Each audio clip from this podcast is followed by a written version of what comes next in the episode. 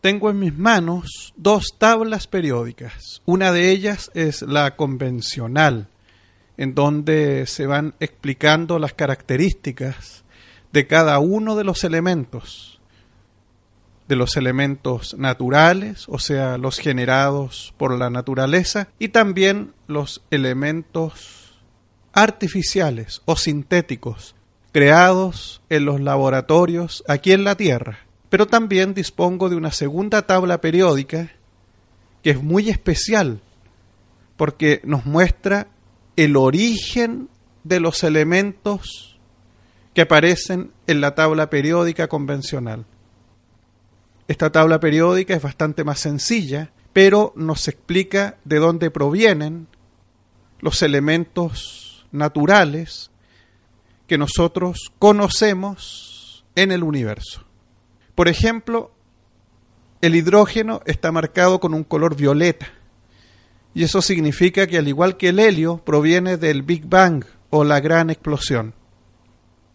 Recuerden ustedes que el hidrógeno es el elemento más abundante del universo, porque forma parte del 75% de él. Y el 24% que viene está constituido por el helio. El hidrógeno se originó solo algunos segundos después de la gran explosión y el helio se originó 15 minutos después del Big Bang, cuando el universo era algo menos frenético en energía y algo más frío. Y eso permitió que los átomos de hidrógeno se unieran y pudieran formar un átomo de helio. No obstante, también hay otros elementos tales como el litio, el berilio y el boro, que no tienen su origen en el corazón de las estrellas, sino que más bien en las reacciones generadas por los rayos cósmicos.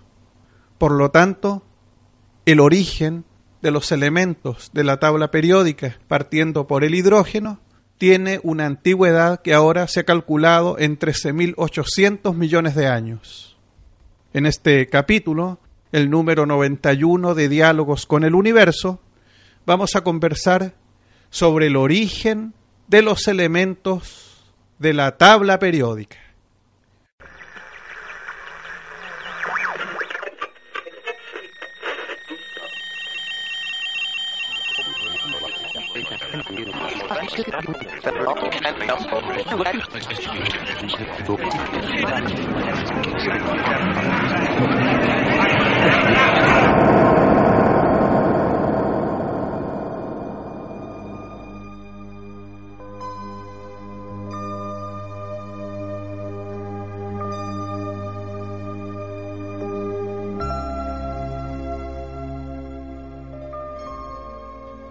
Queridas auditoras y auditores, bienvenidos a este nuevo episodio de este programa polímata de astronomía llamado Diálogos con el Universo.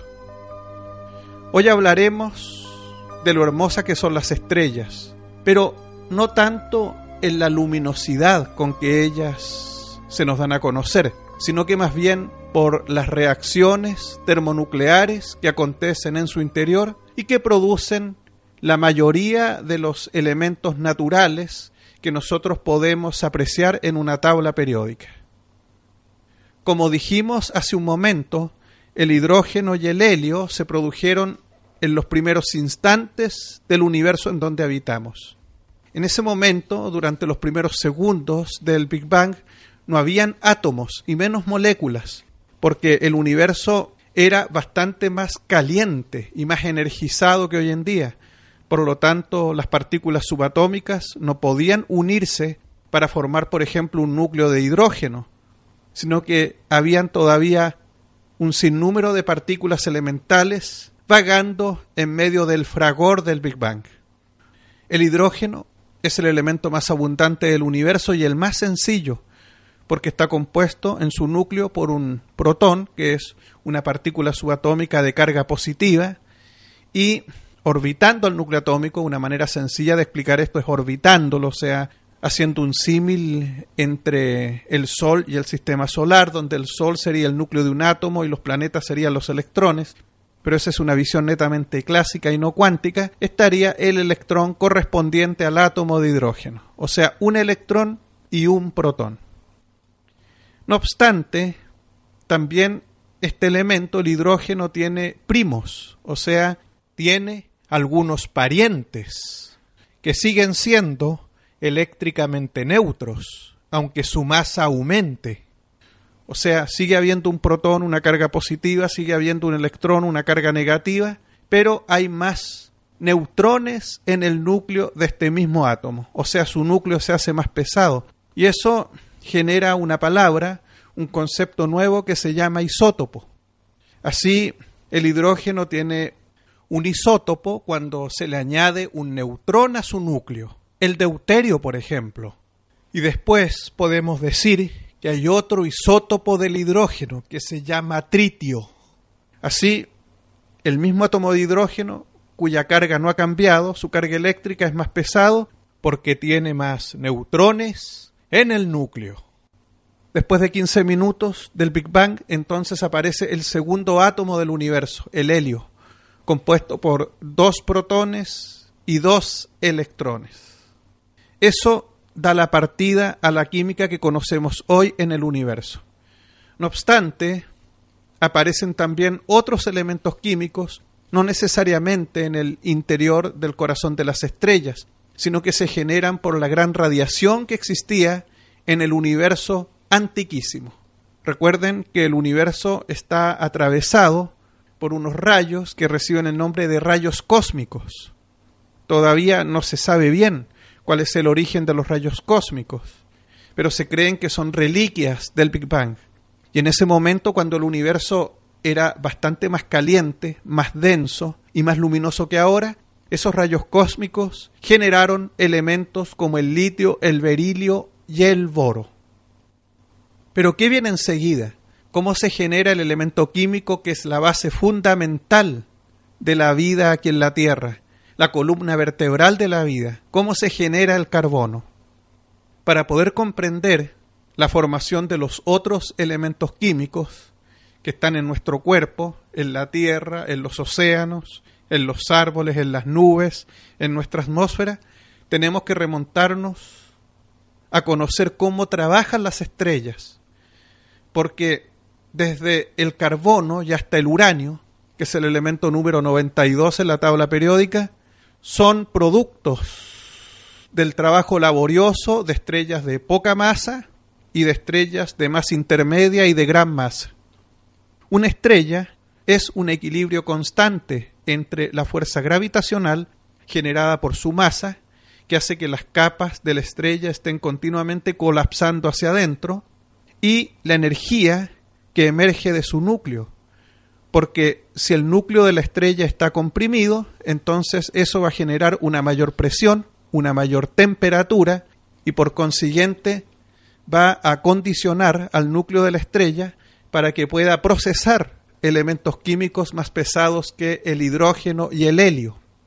Por ejemplo, en estrellas de poca masa, como el Sol, si suponemos que la masa del Sol es igual a 1, aunque en realidad la masa del Sol es 2 por 10 elevado a 30 kilogramos, o sea, usando la notación científica, es 2 por 10 elevado a 30 y usando la notación convencional sería un 2 seguido de 30 ceros. No obstante, para poder comprender mejor este gran número, decimos simplemente que la masa del Sol es igual a 1. Bajo esta condición, una estrella de poca masa, como es el Sol, con masa 1, es muy longeva. Puede vivir entre unos 10.000 y 12.000 millones de años y eso le da tiempo al hidrógeno y al helio para irse mezclando suavemente en el interior de una estrella con masa similar a la del Sol. Por lo tanto, se dan las condiciones para que aparezca el carbono. Pero la aparición del carbono es literalmente un milagro, porque no emerge inmediatamente del el helio, por ejemplo. Porque lo que tiene que ocurrir es que dos átomos de helio formen un átomo de berilio.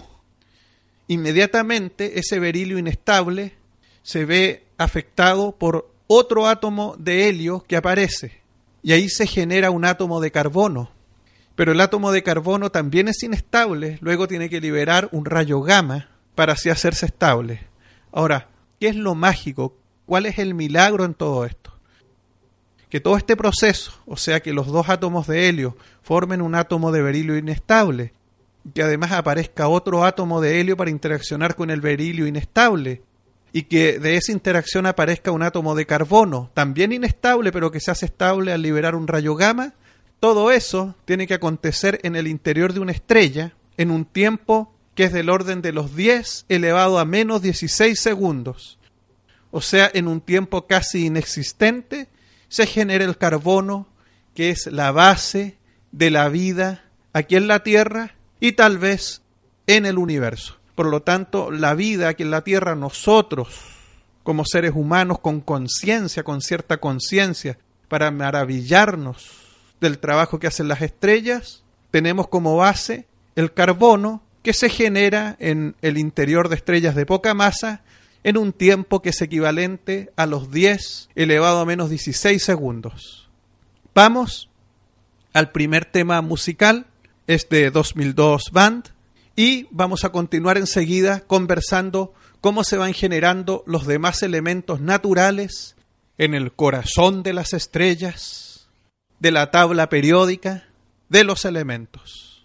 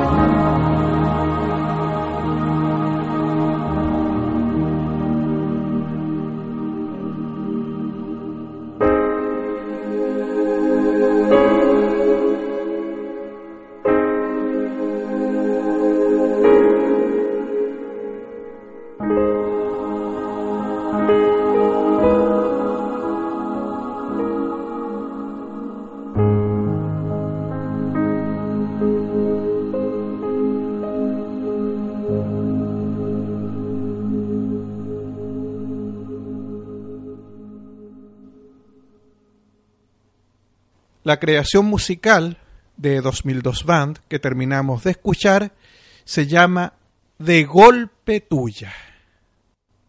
Nos hemos dado cuenta que la creación mágica e incluso milagrosa del carbono sucede en estrellas de poca masa. Y también este tipo de estrellas contribuyen, junto a estrellas de gran masa, a que se generen otros elementos, tales como el nitrógeno, el oxígeno y el neón. No obstante, si seguimos viendo la tabla periódica, la de las estrellas, nos damos cuenta, por ejemplo, que aparece un elemento llamado sodio, Na. Y después de él tenemos otro elemento químico natural en la tabla periódica, que es el cloro o Cl. Por lo tanto, si nosotros unimos el sodio Na con el cloro o Cl, tenemos una molécula llamada cloruro de sodio. Y ese cloruro de sodio se genera en el interior de estrellas de gran masa. Pero ¿cómo las estrellas de gran masa empiezan a generar estos elementos y a liberarlos? Para que nosotros podamos disponer en la actualidad, aquí en la Tierra, de sal común. Para eso tenemos que comprender, en cierto modo, la evolución de las estrellas a medida que van convirtiendo el hidrógeno en elementos químicos más pesados. El hidrógeno es el motor principal de cualquier estrella. Si uno sale a observar el cielo ahora en verano, ya que estoy grabando este nuevo episodio, el número 91 de Diálogos con el Universo, hoy día lunes 15 de febrero del año 2016, y si hoy en la noche salgo al patio de mi hogar y observo el cielo, voy a ver sobre mí, pero un poco hacia el norte y hacia el oeste, la figura del cazador Orión. Y al lado derecho, porque habito aquí en Chile, en el hemisferio sur de la Tierra, veo la estrella principal del Can Mayor que se llama Sirio. Y Sirio es aparentemente, aparte del Sol, la estrella más brillante del firmamento porque tiene una magnitud visual de menos 1.44. En el hombro del cazador Orión, que aquí en el hemisferio sur se distingue hacia abajo y no hacia arriba de las Tres Marías, nos encontramos con Betelgeuse. Betelgeuse es una estrella gigante roja cuyo diámetro oscila entre 500 y 1000 veces el diámetro del Sol porque es una variable irregular. Porque ella está agotando su combustible, por lo tanto hay momentos que tiende a encenderse y también otros instantes en que tiende a apagarse. Y eso hace que varíe su luminosidad y también varíe su diámetro. Betelgeuse es una estrella que actualmente se estima que está a una distancia de 498 años luz.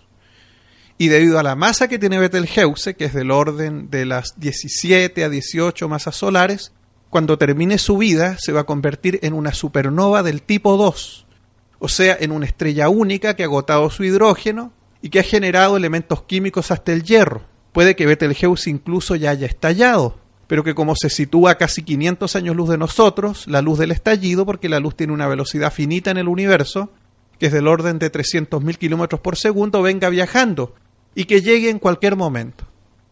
Porque cuando uno observa las estrellas en el cielo, todas están convirtiendo hidrógeno en helio.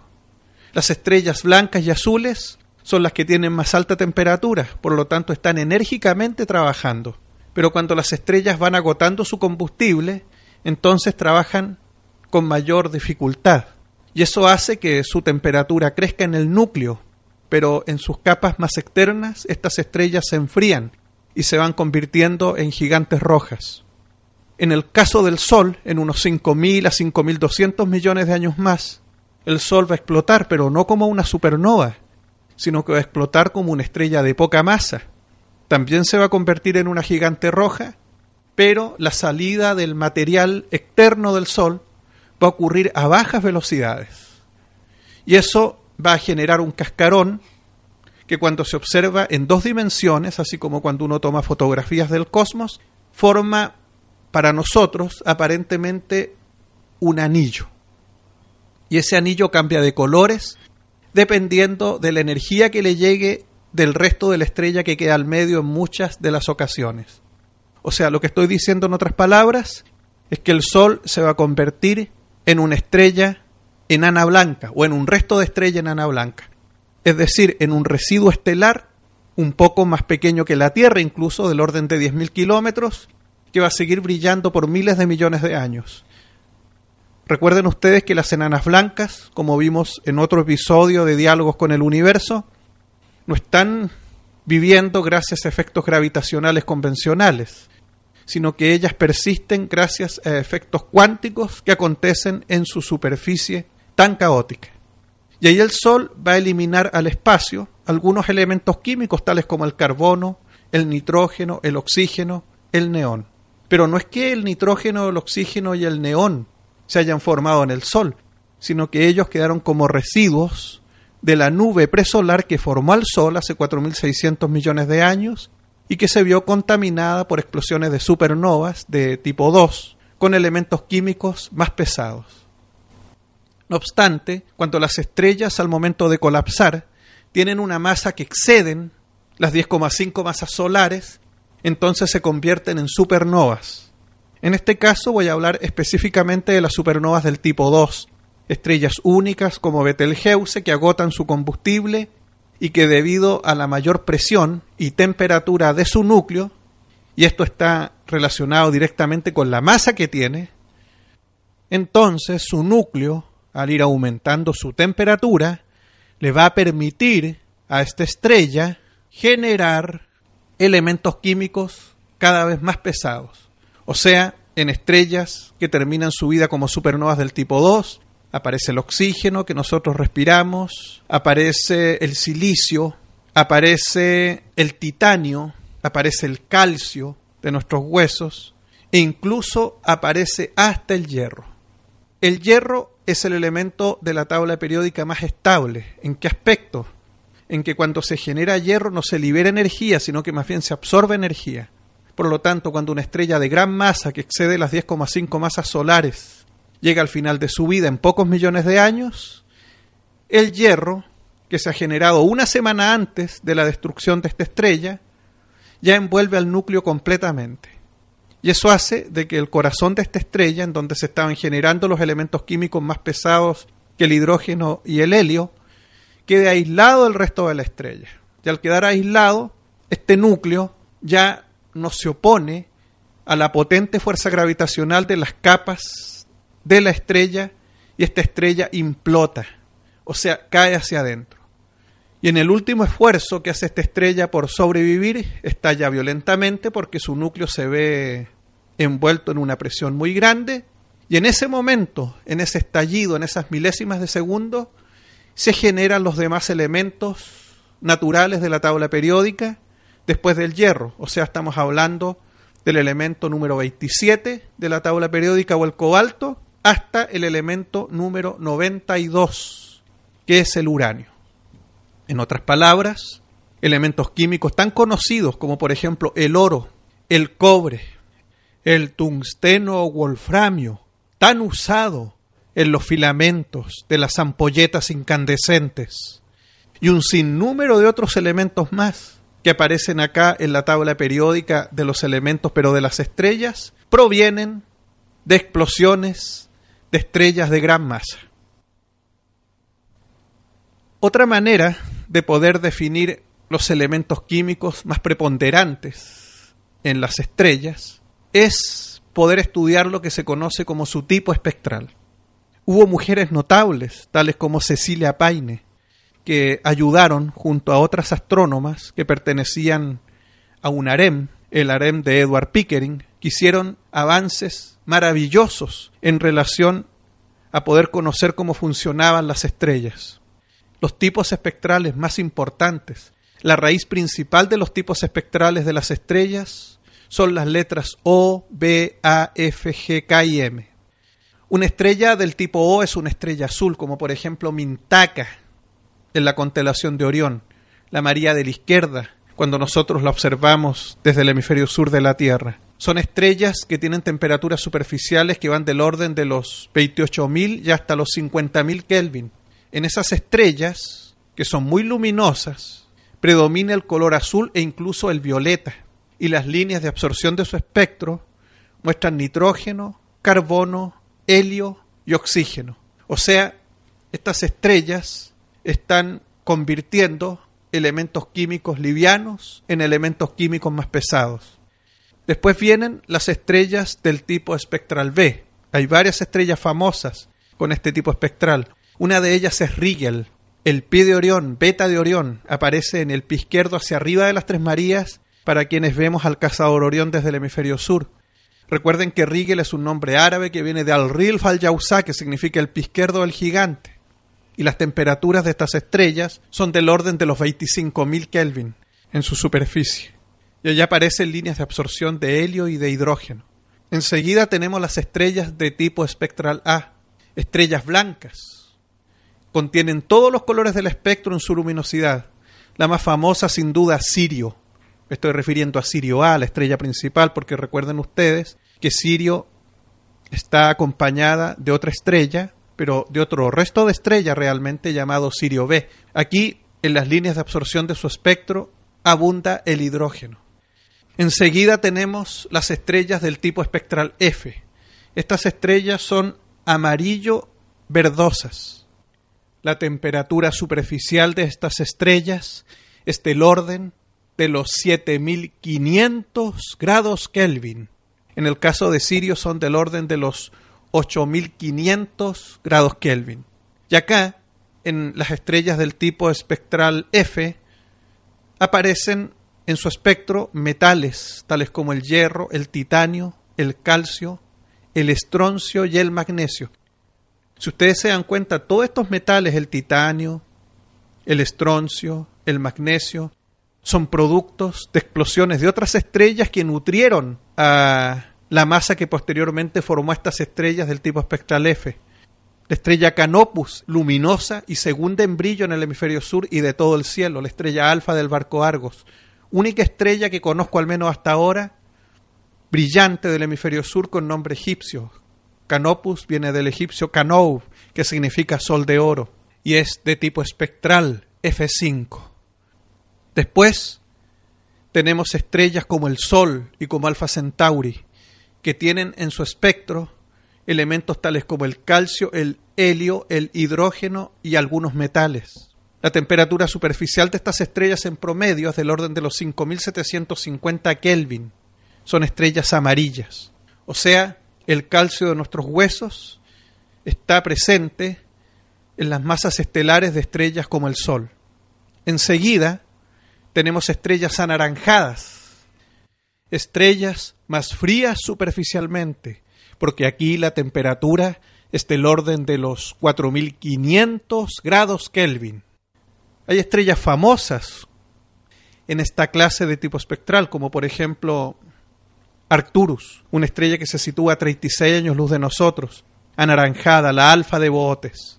Y finalmente tenemos las estrellas del tipo espectral M. Aquí la familia de las estrellas se divide en dos ramas, las gigantes rojas y las enanas rojas. En las estrellas del tipo espectral M, al igual que las estrellas del tipo espectral K, hay metales en su espectro como por ejemplo óxido de titanio.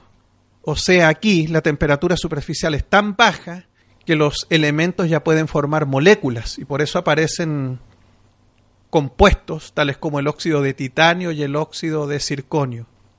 Y en el caso de las estrellas del tipo espectral M, que se pueden subdividir en enanas rojas y gigantes rojas, tenemos en la familia de las gigantes rojas dos astros memorables. Uno de ellos es Betelgeuse en el hombro derecho de Orión y el otro es el corazón de Scorpius o Antares. Y la temperatura superficial de las estrellas gigantes rojas y enanas rojas es del orden de los 3200 grados Kelvin.